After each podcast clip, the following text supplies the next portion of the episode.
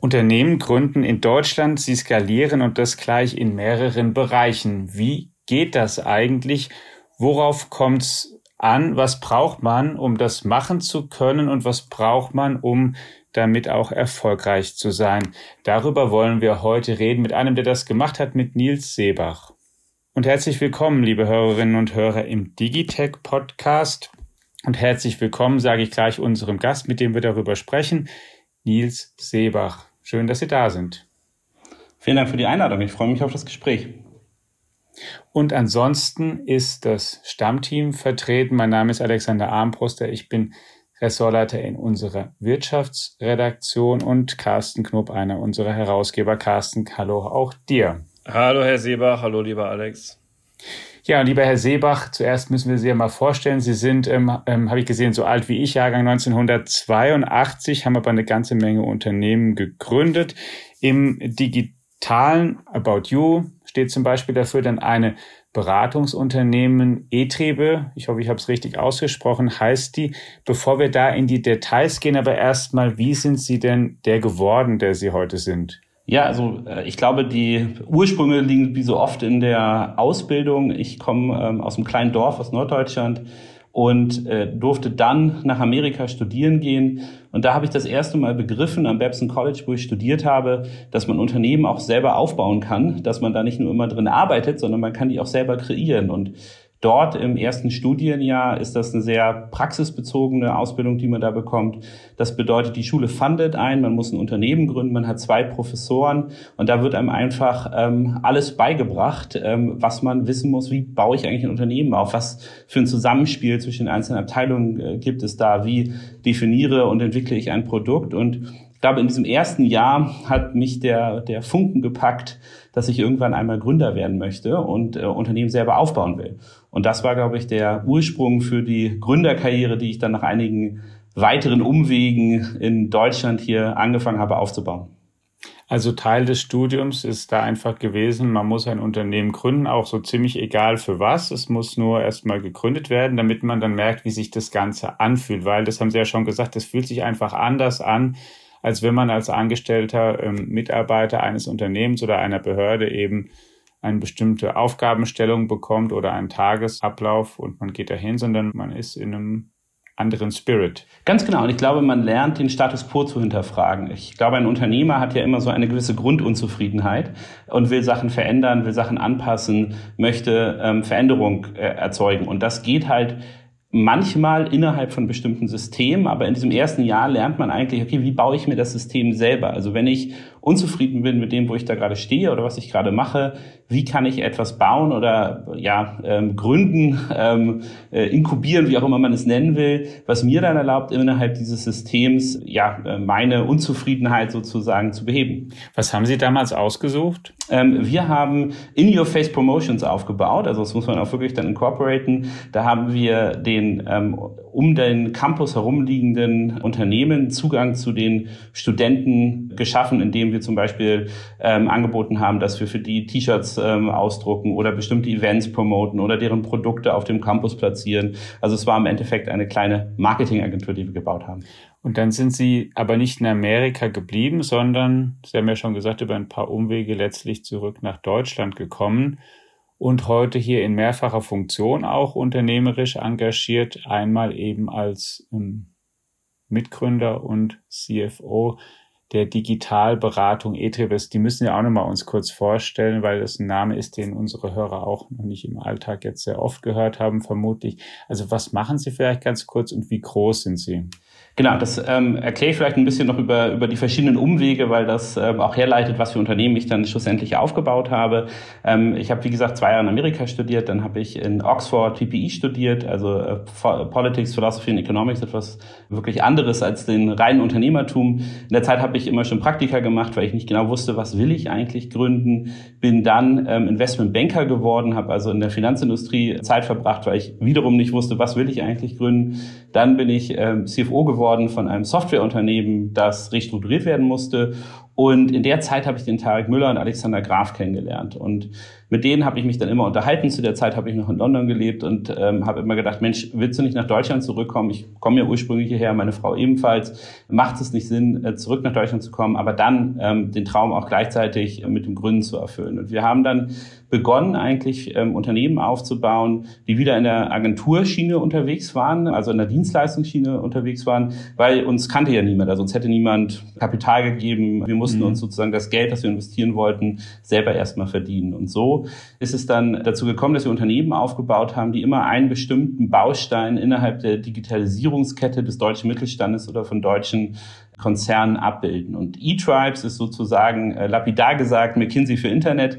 Also wir nehmen Leute, die sehr viel Erfahrung haben im digitalen Bereich, lassen die dann Strategien formulieren, wie man sich erfolgreich digitalisieren kann oder erfolgreich in der digitalen Transformation sein kann. Und dann helfen wir auch bei der Umsetzung. Also wir malen nicht nur sozusagen bunte PowerPoints, sondern wir haben eigene Programmierer, Entwickler, äh, wir haben eigene Marketing-Experten, die dann unterstützen, ein Projekt auch tatsächlich umzusetzen. Also ich kann mit einer Idee zu Ihnen gehen und dann sagen Sie mir, wie ich aus deren Unternehmen mache. Weniger das. Ich glaube, Leute kommen eher mit ihren Problemen zu uns. Also wir reden ja ganz viel mit, äh, wie gesagt, im deutschen äh, Mittelstand, deutschen Familienunternehmen, die mhm. durch die digitale Transformation, durch die Transparenz, die da geschaffen wird, immer mehr Probleme haben. Es gibt neue Vertriebswege, die alten funktionieren nicht mehr so gut. Also wir kriegen meist keine Idee, sondern ein Problem und formulieren dann gemeinsam ähm, mit dem jeweiligen Unternehmen Ideen, wie man das lösen kann und gehen dann auch mit in die Umsetzung. Könnten Sie da einfach mal ein oder zwei ganz konkrete Beispiele aus der Praxis nennen? Außer die Kunden wollen alle geheim bleiben, aber es gibt, glaube ich, auf Ihrer Webseite auch Showcases. Genau, ich glaube, ein Case, über den ja andere auch ähm, ausführlich gesprochen haben, an dem ich zumindest am Anfang auch etwas beteiligt war, ist ja genau genommen About You. Ähm, das beschreibt es eigentlich schon ganz gut, als der ähm, Rainer Hillebrand, der Vorstand bei Otto war, zu dem Zeitpunkt auf Tarek, Alex und mich zugekommen ist, da ähm, hat er ja auch gesagt, na ja, wie kann man die Otto Group eigentlich neu erfinden? Wie kann man eigentlich das, was wir jetzt machen, konsequent digital machen? Und ich finde, das ist ein sehr gutes Beispiel dafür, für das, was wir eigentlich mit unseren Kunden gemeinsam ähm, erreichen und umsetzen wollen. Also die Idee, auch äh, 2013, 2014 ähm, Mode online zu verkaufen, war ja nicht so richtig innovativ, neu oder auch besonders schlau. Es war nur die Frage, wie konsequent kann man das eigentlich machen? Und genau, ist, genau so läuft das eigentlich wie bei About You. Man wird halt konfrontiert damit, Mensch, es klappt nicht mehr, was können wir machen? Und dann setzt man sowas auf wie Projekt Collins, wo es eine Konzeptionsphase gab über ein Jahr, wo geschaut wurde, okay, wie kann ich denn Mode wirklich neu verkaufen? Wie kann ich neue Marketingwege gehen? Wie kann ich Kunden anders ansprechen, als es ein Otto über die bisherigen Online-Kanäle macht? Und das haben dann, glaube ich, der ähm, äh, Tarek Müller, der Hannes Wiese und Sebastian Betz, die das dann ähm, operativ nach diesem Jahr übernommen haben, exzellent gezeigt, wie man das machen kann. Und ich finde, das ist ein, ein ja auch relativ bekanntes Beispiel dafür, wie man so etwas aufbauen oder umbauen kann. Ähm, der andere Punkt, wo Leute auch oft uns zukommen, ist, wenn Technologien nicht mehr so klappen, also wenn es Legacy-Software gibt, die ähm, eigentlich verhindert, dass ein Unternehmen effektiv im E-Commerce, im Commerce-Bereich aktiv sein kann. Da haben wir das Unternehmen Spiker ähm, Systems gegründet ähm, und Spiker ist im Endeffekt ein Unternehmen, das dann moderne Technologie äh, in Unternehmen mit reinbringt, die bereits eine bestehende IT-Landschaft haben und denen ermöglicht, auf ganz hohem Niveau E-Commerce zu betreiben. Und das ist so der andere Punkt, wo wir immer angreifen, wie kann man Technologie eigentlich effizient ansetzen, um ähm, Erfolge zu erzielen. Mhm. Egal wie gut man da ist, kann man da überhaupt irgendwann mal Amazon nochmal das Wasser reichen? Das kommt etwas drauf an. Ich glaube, wenn Sie jetzt wirklich eine reine B2C-Plattform mit Handel betreiben wollen, das kann ich mir nicht vorstellen. Ich bin auch ein selbsterklärter Amazon-Fanboy. Ich glaube, dort ähm, hat man bereits ja eine, eine große Monopolsituation am Markt. Ja, also von jedem Euro, der im E-Commerce ausgegeben wird, sind 60 Cent bereits bei Amazon. Also man redet überhaupt nur noch über 40 Prozent oder weniger des Marktes, die ich mit einer eigenen Technologie erreichen kann. Ich glaube aber, was viel spannender ist, auch fairerweise für den Industriestandort Deutschland spannender ist, ist die ganze B2B-Seite. Und dort ist Amazon überhaupt noch nicht so stark vertreten, weil es etwas äh, der Amazon-DNA widerspricht, die vielen sozusagen Sonderlocken, die im B2B-Bereich, also Business to Business, ähm, noch benötigt werden, um dort E-Commerce zu betreiben. Und da sehe ich eigentlich die größte Chance im B2C-Bereich, nebst Amazon und den bestehenden Playern etwas aufzubauen. Das ist sehr teuer, das ist sehr schwierig und meiner Meinung nach äh, nicht unbedingt mehr möglich. Also B2C ist ähm, Business to Consumer, also der für den Endkundenmarkt, was man wirklich dann skalieren kann, wo man sich Millionen oder Hunderttausende Kunden eben mit derselben App bedienen kann. Ähm, B2B, warum ist das für Deutschland noch eine Chance und nicht schon längst auch von, können Sie das noch ein bisschen konkreter machen, nicht auch schon erschlossen aus Ihrer Sicht von den großen Tech-Unternehmen? Ich glaube, das hängt damit zusammen, dass sie dort weniger Kunden haben, die aber spezielle Anforderungen haben. Also das beginnt schon mal, dass nicht jeder Kunde den gleichen Preis kriegt, sondern dass durchaus differenziert wird pro Kunde für meinetwegen das gleiche Produkt, dann nur in einer anderen Konfiguration oder in anderen Stückzahlen. Der kriegt halt einen Preis als der, einen anderen Preis als der andere. Das hört sich erstmal relativ simpel an, erfordert aber eine frühe Erkennung des Kunden und dann eine ähm, sozusagen ein, ein eigenes Login für diesen jeweiligen Kunden und dann eine eigene Preislogik pro Kunde, die von dem System gebaut werden muss. Das ist sozusagen eines der simpelsten Beispiele, warum das schon mal ganz anders ist, als wenn ich ähm, über einen äh, Massenmarkt sozusagen versuche, einzelne Konsumenten immer das gleiche Produkt ähm, anschauen zu lassen und die dann davon überzeugen will zu kaufen. Das ist im B2B-Bereich also nochmal anders, wenn ich mir allein schon das Pricing angucke. Dann kommen natürlich Konfigurationen dazu, ähm, Anfragen, wie kann ich das in ein bestimmtes System integrieren. Also der Verkauf an sich ist meistens auch Beratungsservice oder zumindest darstellungsintensiver als im B2C-Bereich, wo ich vielleicht, weiß nicht, einige sehr gute Fotos machen muss, aber wo es äh, relativ klar für den Konsumenten ist, was kaufe ich da eigentlich. Das ist im B2B-Bereich wiederum nicht so. Und man muss auch dazu sagen, dass es einzelne Unternehmen in Deutschland gibt, die da wirklich weltmarktweit äh, führend sind in der Geschwindigkeit, in der Abwechslungsfähigkeit für dieses B2B-Geschäft.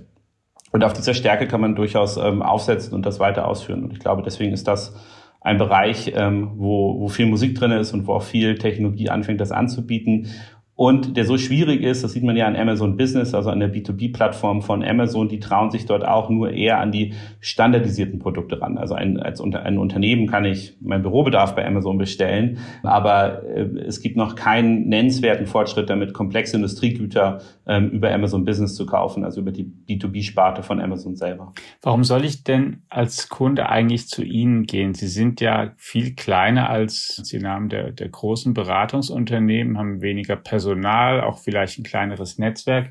Was ähm, können Sie dafür bieten? Einen besseren Preis? Sind Sie netter?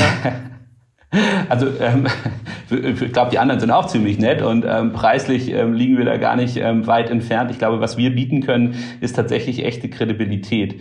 Nämlich, wir haben ja den Ansatz gefahren, eben nicht ähm, sozusagen eine Strategieschablone auf ein Problem raufzupacken und das dann mit sehr klugen Köpfen sozusagen äh, zu lösen, sondern wir nehmen tatsächlich nur Leute bei eTribes, die selber operativ tätig waren und wir bringen denen bei, was ein Strategieberater tut. Also wir sind sozusagen eine Beratung ohne Berater, sondern nur mit, ähm, wie man auf Neudeutsch sagt, äh, Practitioners, ja, also Leuten, die sehr, sehr viel operative Erfahrung haben. Und ich glaube, das ähm, differenziert uns am Markt. Unser Subclaim ist ja auch Entrepreneurs for Your Business, also den unternehmerischen Ansatz zu kombinieren mit tiefem Know-how, wie es in der digitalen Welt eigentlich zugeht und dann aus diesem dieser Gemengelage eine Strategie zu formulieren, das führt dazu, dass die Strategien, die wir formulieren, tatsächlich auch äh, Realität am Boden verändern. Also dass wir tatsächlich Traktion aufbauen, Sachen umgesetzt bekommen und auf die Idee sind ja nicht nur wir gekommen, es gibt auch viele kleinere oder weitere Mitbewerber von uns, die ganz, ganz toll genau diesen ähm, Marktzugang wählen. Und ähm, es kommt in der deutschen Industrie immer stärker an, dass vielleicht die Personen, die mir über die letzten 20 Jahre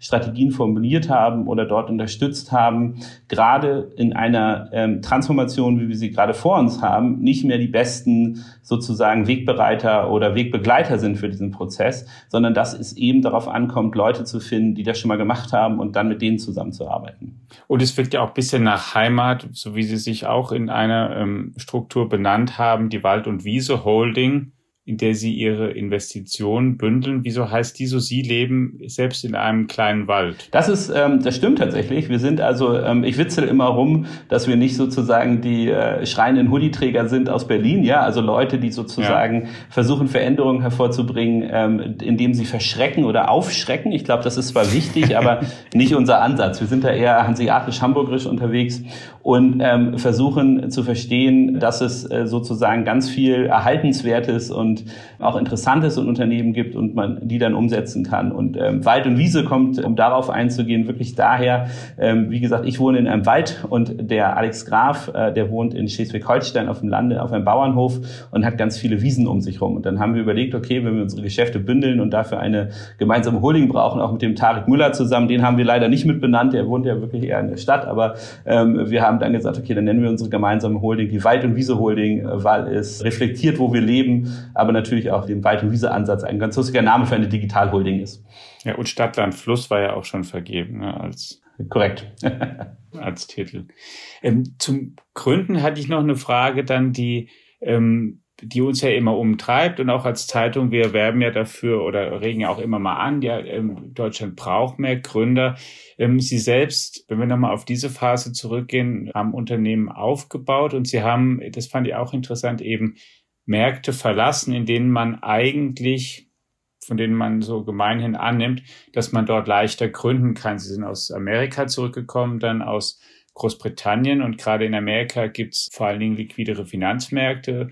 Ist es auch einfacher oder überhaupt möglich, auch an größere Finanzierungen als Start-up zu kommen und auch mal über diese unmittelbar allererste Phase hinaus. Das ist ja so, da gibt es ja mehrere Phasen einfach. Man baut es erstmal auf, dann kriegt man so eine kleine Anschub oder eine größere Anschubfinanzierung und dann ähm, braucht man aber öfter mal auch noch ein paar mehr Runden, bis dann wirklich das Unternehmen richtig läuft. Und die paar mehr Runden, auch da gibt's dann in Amerika für Geld. Was ist, ähm, ist es, wenn Sie das mal vergleichen, oder ist es in Deutschland vielleicht doch einfacher, als man denkt?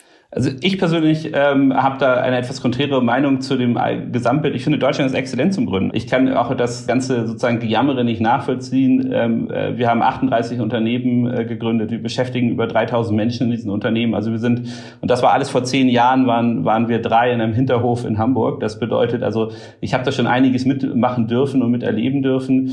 Und ähm, es ist von den Voraussetzungen, finde ich, ist, ist Deutschland ein ganz tolles Land, um zu gründen. Man ähm, hat eine hohe Rechtssicherheit, man hat vor allem extrem viele Kunden durch den Mittelstand, man muss sie überzeugen dazu machen. Und ähm, es ist ja eigentlich eher wichtiger, vernünftige Kunden zu haben, als eine hohe Finanzierung zu haben. Das vergessen die meisten Gründer oder, oder neuartigen Gründer oft, ähm, dass es auch darum geht, wie nah kann ich eigentlich an meinen Kunden gehen. Und da hat man, glaube ich, in Deutschland eine ganz exzellente Ausgangsbasis.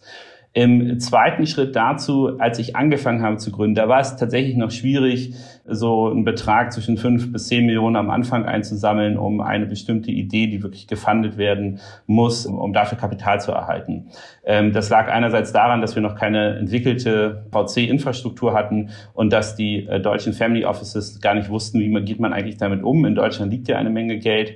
Die hatten gar nicht das Know-how, wie investiere ich da eigentlich. Und das hat sich in den letzten zehn Jahren drastisch geändert. Ja, also in Berlin macht ja alle zwei Minuten ein neuer VC aus, also für Sachen, wo man bis zu 100 Millionen, wo man früher mal nach London fliegen musste, die kriegt man jetzt sozusagen in Berlin Mitte äh, beim, beim, beim Kaffee auf dem Klatz, äh, Tisch geklatscht. Also alles vor der Krise fairerweise, aber sozusagen das äh, Finanzierungsumfeld in Deutschland kann ich mir gar nicht positiver vorstellen. Ich glaube, ein gewisser Dämpfer auf dieses ähm, meiner Meinung nach extrem überhitzte Geldsystem, das wir jetzt hier in, in, in Deutschland haben, ist sogar eine ganz gute Idee, weil der Zufluss von Mitteln ähm, auch zu hoch war für die Industrie. So viel gute Gründer, so viel gute Energie, äh, Ideen kann es gar nicht geben, wie da auf einmal Kapital zur Verfügung stand in den letzten fünf Jahren. Ähm, also wie gesagt, ich bin ein großer Fan vom Standort hier ähm, und mit den verschiedenen Unternehmen, die wir aufgebaut haben, hatte ich da nie Probleme oder nie das Gefühl, dass ich woanders gründen möchte. Also fand ich immer super. Herr Seebach, was ist ein Family Office? Das müssten Sie ganz kurz erklären glaube ich. Genau, also Family Office, ähm, es geht im Endeffekt um die Vermögensverwaltung von ähm, ähm, Kapital, das in Deutschland oft im Familienbesitz ist, dadurch, dass wir viele Familienunternehmen haben, die erzielen in irgendeiner Form über einen längeren Zeitraum Rendite und diese Rendite werden dann an einen professionellen Verwalter oder in die Familie selber gegeben, so dass diese Mittel neu investiert werden können. Und ähm, was ich angesprochen hatte, war, also früher wurde das meistens in Immobilien oder irgendwelche Fonds oder relativ langweilige Sachen investiert investiert. Zunehmend wird auch dieses Geld in Wagniskapital ähm, investiert und damit werden junge Unternehmen angeschoben. Und diese, ähm, äh, diese Strukturen mussten ja selber auch nochmal lernen. Es mussten überhaupt die Systematiken aufgebaut werden, dass die das können, verstehen und managen können. Und auch da hat Deutschland in den letzten zehn Jahren, glaube ich, einen großen Schritt gemacht. Angesichts der Stärke des deutschen Mittelstands könnte sich das ja sogar zu einem ganz besonderen Alleinstellungsmerkmal im deutschen Unternehmensfinanzierungsmarkt entwickeln. Ja und nein. Ähm, das hat nämlich ganz schön viel Fallstricke, ähm, das Geld von Family Offices zu nehmen, weil meistens sind dort ähm, nicht äh, wirklich die Renditeerzielung sozusagen im Vordergrund, sondern man möchte lernen, man möchte äh, mit strategischen äh, Entscheidungen ein Startup mit beeinflussen, man möchte im Endeffekt mehr als nur Geld geben, nimmt dem Gründer dafür natürlich aber auch relativ viel Zeit oder den Fokus vom Geschäftsmodell weg. Das bedeutet, man muss das so ein bisschen mit Vorsicht Vorsicht genießen. Ich finde es besser, wenn ein Family Office zu einem späteren Zeitpunkt die Unternehmen kauft, wenn die schon eine relevante Größe haben, so dass man die in das Kernunternehmen der Familie zurück integrieren kann. Ganz früh am Anfang ist das so ein bisschen äh, wie eine Umarmung vom Grizzlybär, ja, das mhm. ähm, äh, sozusagen ist zwar intensiv, aber nicht immer schön. Hm, okay, verstehe. Also ambivalent. Wenn Sie in so vielen Branchen unterwegs sind, die Frage wollte ich auch noch mal kurz eben schon dazwischen schieben ähm, in Ihrer Beratungstätigkeit. Haben Sie das Gefühl, dass in Deutschland in bestimmten Branchen der Schuss inzwischen gehört worden ist und in anderen vielleicht noch nicht? Also gibt es bestimmte branchenübergreifend, also was die Unternehmen angeht, in dieser Branche eine Kohorte, wo Sie sagen, jetzt der Handel hat es doch eigentlich begriffen und im Gesundheitswesen ist es immer noch das totale Elend. Äh, lässt sich das noch ein bisschen differenzieren oder wäre das äh, zu holzschnittartig? Nee, ich glaube, da kann man durchaus ähm, wirklich differenziert rangehen. Die Pandemie war nebst all dem menschlichen Leid aber ein, ein unglaublicher Katalysator für die Digitalisierung. Also im Jahr 2019 musste ich noch äh, erstaunlich oft die Diskussion darüber führen, ob das Internet wieder ausgeschaltet wird äh, oder nicht. Ähm, die Diskussion führt man jetzt nicht mehr. Also es ist allgemein anerkannt worden, ähm, dass die Digitalisierung ähm, erhebliche Veränderungen mit sich bringt und man darauf reagieren muss. Dann wurde innerhalb der Pandemie sehr viel, also gerade wenn ich mir das Gesundheitswesen angeguckt, sehr viel, sehr schnell verändert. Also eine ganz, ganz, ganz tolle Entwicklung für den Standort Deutschland.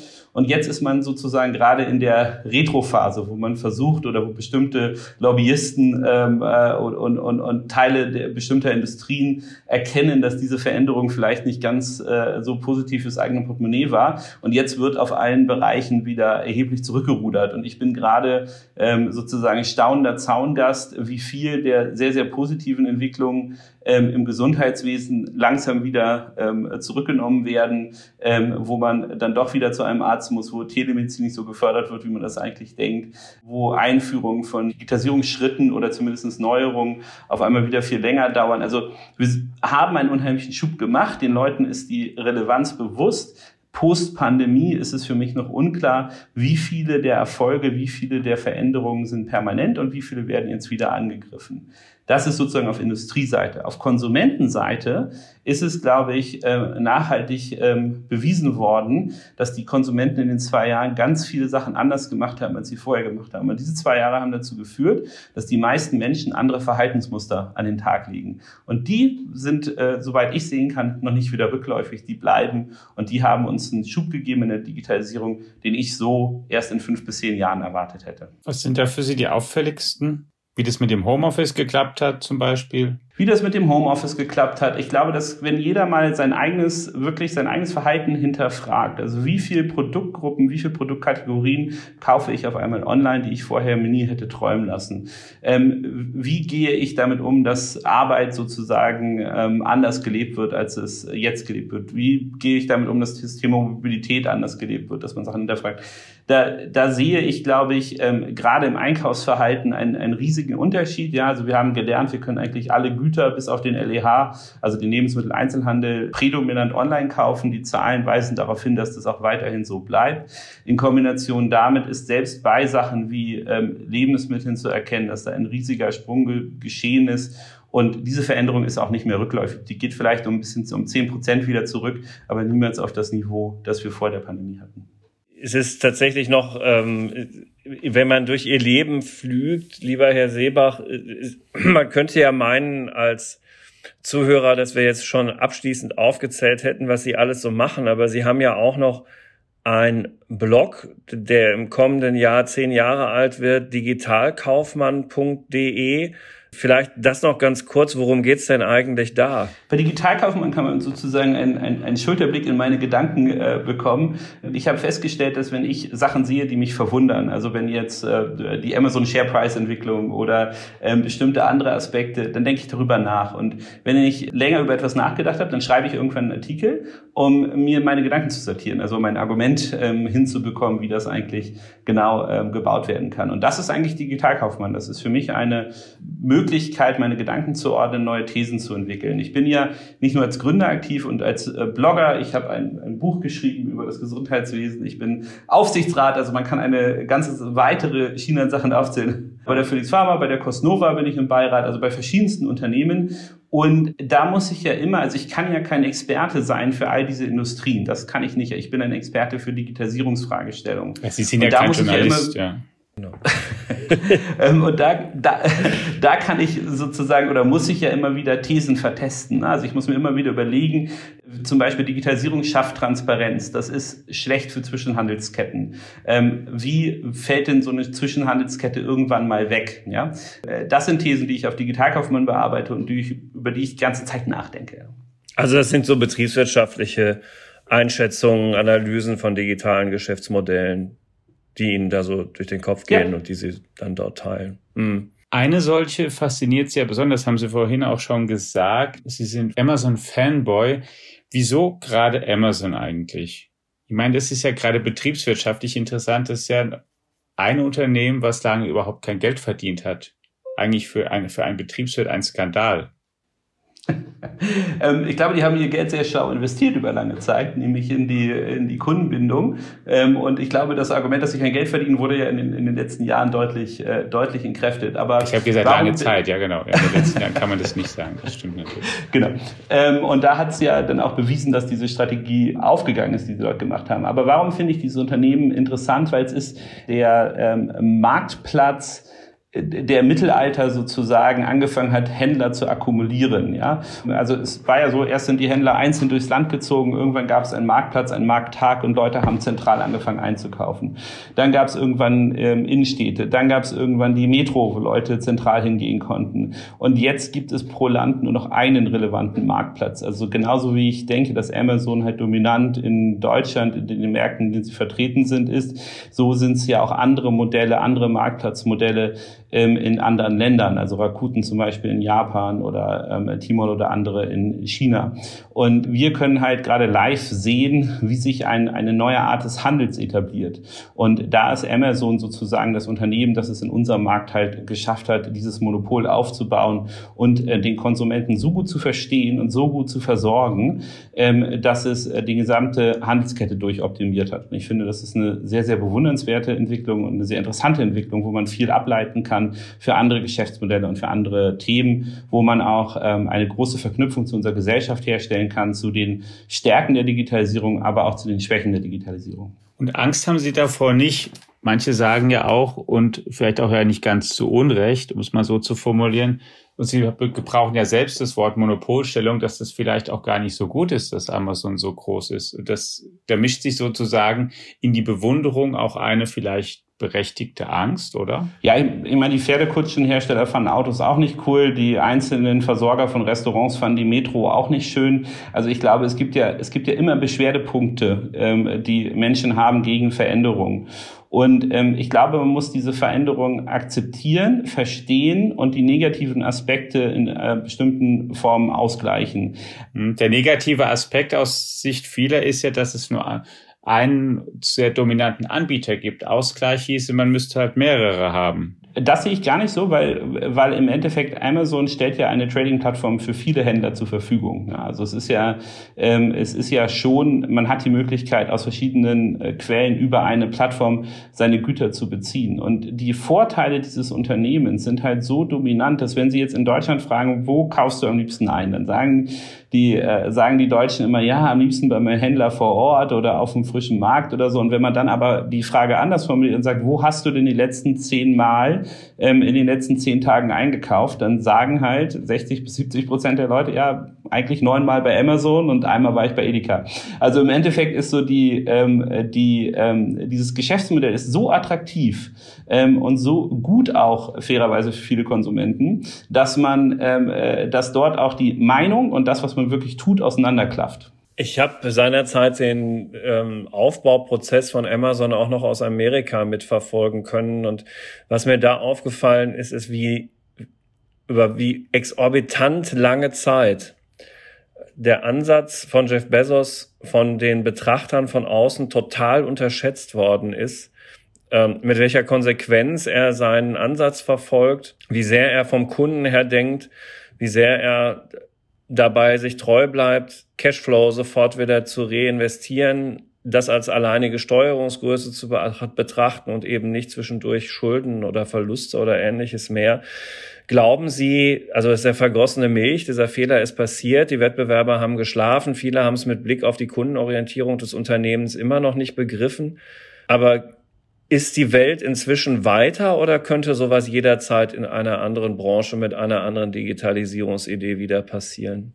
Also ich glaube, Amazon ähm, hat eine gesunde Paranoia, dass sie ständig angegriffen werden können und es werden auch neue Handelsmodelle, ähm, neue Art der Versorgung ähm, wieder dominant in den Markt kommen, die irgendwann in Amazon auch verdrängen werden. Also ich habe eine Statistik gesehen, dass sie in den 50ern konnten sie 65 Jahre in, den, äh, in der S&P 500 bleiben, wenn sie das mal da reingeschafft hatten. Heutzutage ist die Verweildauer eines Unternehmens in dieser äh, Größenordnung äh, 15 Jahre. Also auch ein Amazon wird ohne Frage durch neue Modelle abgelöst werden. Was das ist, I don't know, aber äh, es wird auf jeden Fall abgelöst werden. Was jetzt Amazon natürlich in die Karten spielt, ist, dass äh, dieser absolute Kundenfokus und die Kundenbindungsmaßnahmen sehr, sehr teuer geworden sind über die Werbekanäle hinweg. Also man kann gar nicht zu den gleichen Kosten, die Amazon einmal hatte, jetzt wieder so eine Kundenbeziehung aufbauen. Und das wird ja immer weiter gelebt. Also wenn Sie schauen, wie viel ähm, Logistikzentren in Deutschland aufgebaut werden von Amazon, eine eigene Lieferflotte wird aufgebaut. Also eigene Produktlinien. Äh, ganz, ganz korrekt, die eigenen Produktlinien Produktlinien ähm, sowohl auf, auf der Verfügbarkeitsseite wie auf der Preisseite ähm, wird, äh, wird immer mehr gemacht. Ich würde mich, wie gesagt, auch nicht wundern, wenn Amazon jetzt mit den ganzen Lieferkettenproblemen eigene Rohstoffe, eigene Fabriken für sich sichert, um dem Kunden ähm, die gesamte Lieferkette Garantie sozusagen geben zu können, dass Produkte auch verfügbar sind. Da wird ähm, rein investiert. Und das ist sehr teuer geworden. Und Amazon hat natürlich durch die Skaleneffekte, durch die Vielzahl von Geschäftsmodellen, also wenn Sie sich die äh, AWS, also die Amazon Web Services, wo man Server Space mieten kann, angucken kann. Das ist ein extrem profitables Business. Da kann natürlich auch eine Menge querfinanziert werden.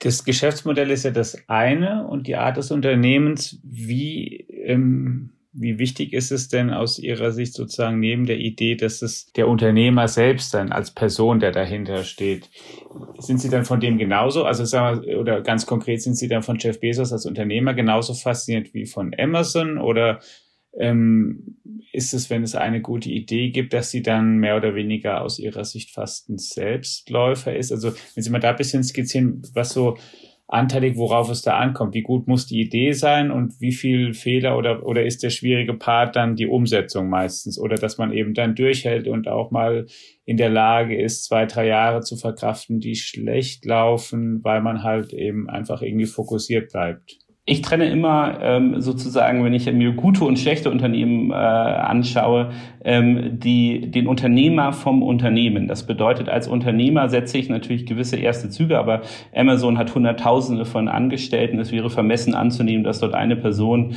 wirklich noch ultimativ viel Einfluss ähm, drauf nehmen kann. Ich finde und bewundere Jeff Bezos auch dafür, dass er den Schritt zurück gemacht hat und dass er klar das Unternehmen jetzt getrennt hat ähm, von sich als Person. Das bedeutet, also wie sehe ich Jeff Bezos? Er hat, als Gründer einen guten Job gemacht, aber er hat erst einen exzellenten Job gemacht, als er gezeigt hat, dass dieses Unternehmen ohne ihn funktioniert und dort nicht ein, ähm, äh, wie manchmal in Amerika üblich, so ein ungesunder Personenkult gebildet wurde, sondern es, das Unternehmen eine bestimmte Kultur hat und diese Kultur führt dazu, dass das Unternehmen weiß, wie es sich zu verhalten hat in weiteren Entwicklungsschritten und ähm, da wird dann im Kollektiv sozusagen ähm, werden die richtigen Entscheidungen getroffen, um das Unternehmen weiterhin ähm, zu entwickeln. Das zeichnet für mich auch ein exzellenten Unternehmer ab, nämlich ein Unternehmen, der äh, ein Unternehmer schafft es, sich als Person zu ersetzen. Das ist gar nicht relevant, ob der noch dabei ist oder nicht. Ne?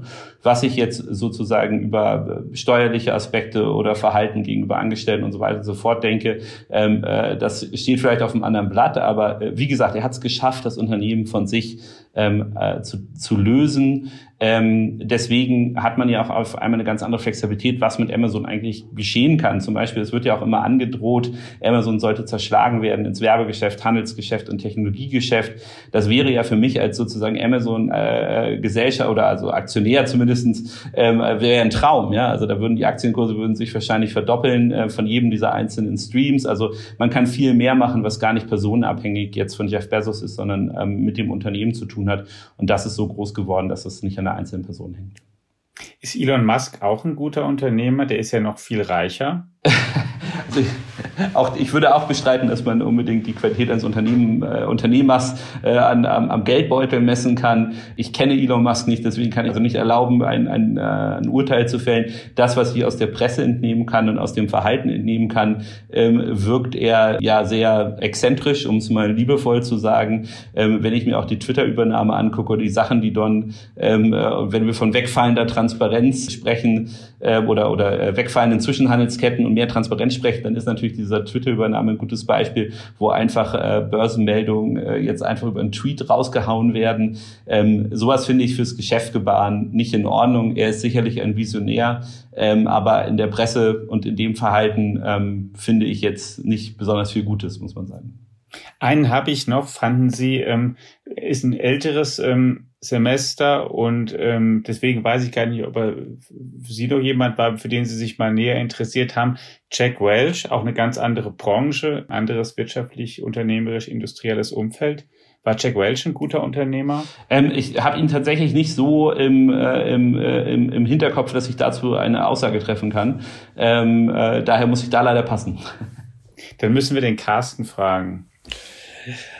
Also General Electric galt natürlich zur Jahrtausendwende als das absolute Vorzeigeunternehmen. Das, das dort war er ja der Chef, das also permanent äh, total solide auf einem Wachstumspfad war und den bestmöglichen Prozess in der Nachfolge etabliert hatte, was also die Nachfolge von Jack Welch anging. Wenn man sich das halt im Nachhinein anschaut, muss man sagen, das hat alles nicht so funktioniert und selbst diese Quartal für Quartal steigenden Dividenden seinerzeit koscher war das nicht. Insofern äh, wirklich schwierig. Ich würde es nicht vergleichen. Es war eine andere Welt. Inzwischen ähm, ist Siemens auch in vielen Belangen besser als als das, äh, was damals da passiert ist. Also äh, nee, ich äh, würde sagen, Jack Welch ist auf jeden Fall deutlich schlechter als ähm, Jack, Jeff Bezos und ähm, all das, was er rund um Amazon aufgebaut hat. Herr Seebach, Sie haben eine, ähm, deswegen habe ich den Namen auch genannt, weil General Electric ja eine Entwicklung genommen hat, die, ähm, bei der Sie zumindest so angedeutet haben, dass die halt auch bei in den Tech-Bereichen passieren kann. Sie haben ja auch gesagt, naja, jetzt ist Amazon groß, aber irgendwann kommt vielleicht auch jemand anderes und ist dann ähm, ist dann da. Jetzt ähm, kann man natürlich sagen, ja, bisher ähm, war das auch immer so bisher, immer wenn es in der Vergangenheit große Befürchtungen gab. Es gab ja mal Befürchtungen, IBM ist ganz groß und zu groß und dann kamen andere auch immer, dann Microsoft ist viel zu groß und viel zu dominant und dann kamen plötzlich eben Google und Facebook und und, ähm, und immer natürlich auch davor mit bisschen so politischer Mithilfe oder dass zumindest mal da aus Washington signalisiert wurde, hier liebe IBM, liebe Microsoft, es ist jetzt, ähm, gebt mal bitte bisschen weniger Gas. Jetzt gibt es aber heute natürlich gleichwohl die These, ähm, vielleicht ist auch mal irgendwann was nicht so, wie es immer war, sondern anders.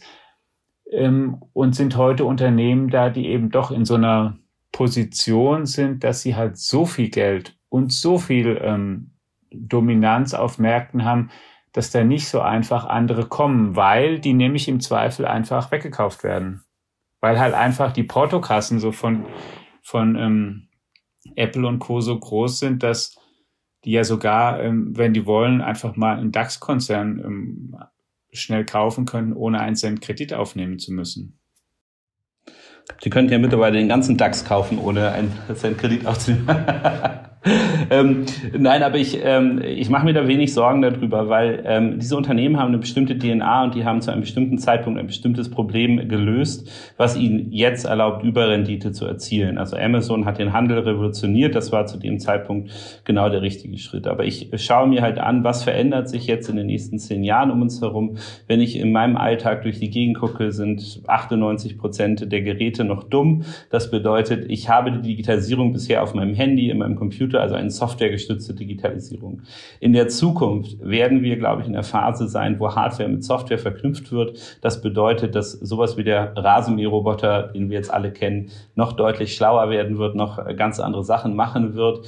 Und das ist nicht die DNA von einem Amazon. Und wenn ich darauf wetten könnte, über welches Unternehmen wir uns äh, in zehn Jahren unterhalten, das eine dominante äh, Funktion eingenommen hat in unserem Leben in der Industrie, dann werden das die Unternehmen sein, die Software und Hardware sinnvoll verknüpfen, um uns das Leben leichter zu machen. Das konnte man aus Rechenpower und anderen Sachen gar nicht bisher so richtig leisten. Da sind wir jetzt erst in einem Zeitfenster von den ersten Jahren, wo das möglich ist. Und da so ein Unternehmen wird Amazon sicherlich ablösen, ähm, weil das eine neue Fähigkeit ist und eine neue Art, wie man bestimmte Services und Produkte anbietet, die das Unternehmen in der DNA einfach nicht verarbeiten kann. Also das wäre meine Wette, wer Amazon ablöst und dann werden wir uns, glaube ich, noch mal viel ähm, bewusster werden, wie die Digitalisierung nicht nur unseren sozusagen softwaregestützten Alltag verändert, sondern unser wirklich auch physisches Leben verändert.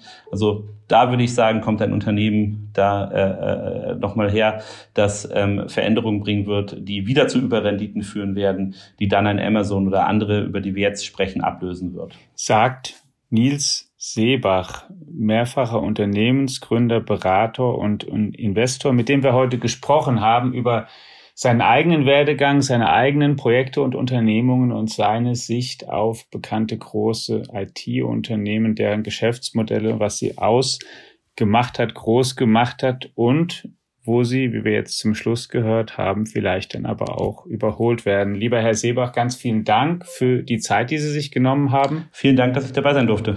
Und Ihnen, liebe Hörerinnen und Hörer, vielen Dank, dass Sie einmal mehr eingeschaltet haben in unseren Digitech-Podcast. Natürlich hatten wir Sie hier nicht nur über Nils Seebach auf dem Laufenden, sondern auch über alle anderen wichtigen technischen Entwicklungen, die wir glauben, dass sie so wichtig sind, dass sie davon Kenntnis haben sollten und das natürlich auch nicht nur im Podcast, sondern auch in unseren digitalen und analogen FAZ-Angeboten. Eine gute Woche für Sie, bleiben Sie gesund und wenn Sie mögen, wir hoffen, bis zum nächsten Mal. Ciao. Ciao. Wiedersehen.